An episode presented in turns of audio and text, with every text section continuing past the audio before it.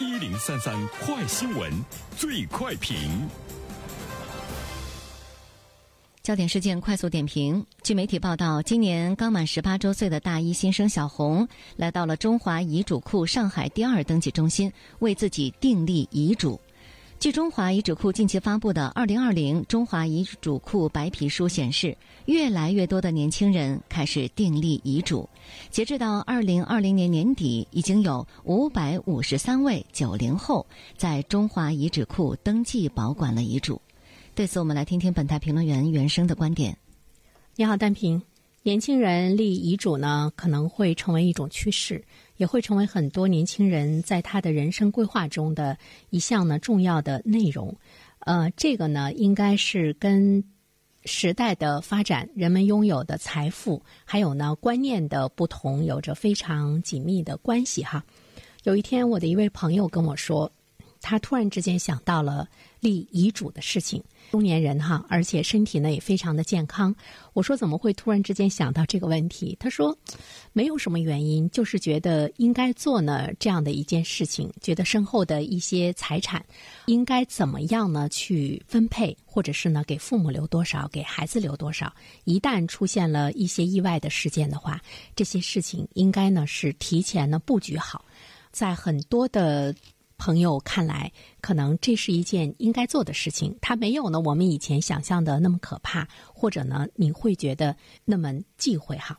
更走到前面的，呃，观念更这个先进的，或者是更时尚现代的，是我们的九零后。截止到去年年底，有五百五十三位的九零后在中华遗嘱库登记保管了遗嘱。据说呢，这个数字比一九年立遗嘱的年轻人增长了两倍多。我们都知道，这个二零二零年发生了什么事情？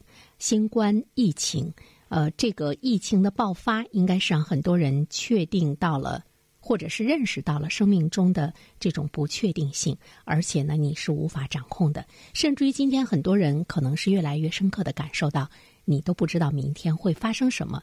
就是说，只有当我们亲身经历了一些事情的时候，你才可以真正的对不确定性有了更多的认识。也能知道呢，它更深刻的含义。那么今天对于我们中国人来讲，我想不单单是包括年轻人啊，我们可能都知道了不确定性它的意义，以及呢它给我们生活所带来的不可预知的影响。那么对于年轻人来讲呢，现在来开始呢订立遗嘱，一方面呢是对于死亡的态度。跟我们传统文化中对死亡的那种忌讳已经产生了截然不同。他们是更开放的，是更认可的，甚至于呢是拥抱的。人生而向死，人生而向老，这个现实你不可能去躲避它哈。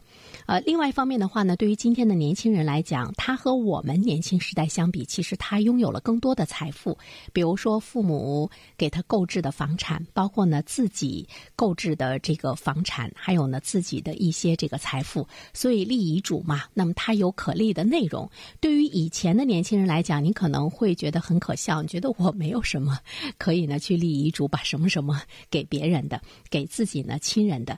那么这个呢，跟我们这些年来的这种财富的积累，以及呢百姓手中的这个财富的增长，也是呢有着非常的紧密的关系哈。呃，再一方面的话呢，遗嘱的普及率在我们国家来说依然呢是比较低，因为立遗嘱的比例呢还不足百分之五。呃，其实在这里面，年轻人立遗嘱也给我们很多的老年人，包括中年人以启示。比如说，现在很多的家庭可能父母已经七老八十、八九十岁，他还没有立遗嘱的想法。那么对于他的子女来说，一旦父母突然之间不在人世的话呢，有很多的事情你会措手不及。呃，你。会觉得非常的这个繁琐，甚至于你对父母的财富状况以及他的心愿一无所知。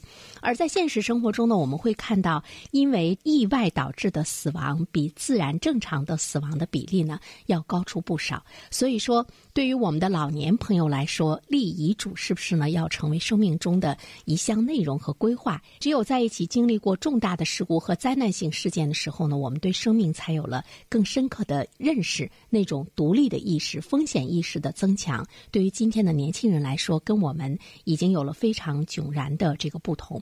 当然，死亡这个词是很多人忌讳的，但是生老病死，自然知道，无论你是否愿意，死都是每个人的终点。我们应该科学的去对待它，才能够对人生有更好的一份布局。所以，立遗嘱呢，也是布局中的一部分。好了，单平。好，谢谢原生。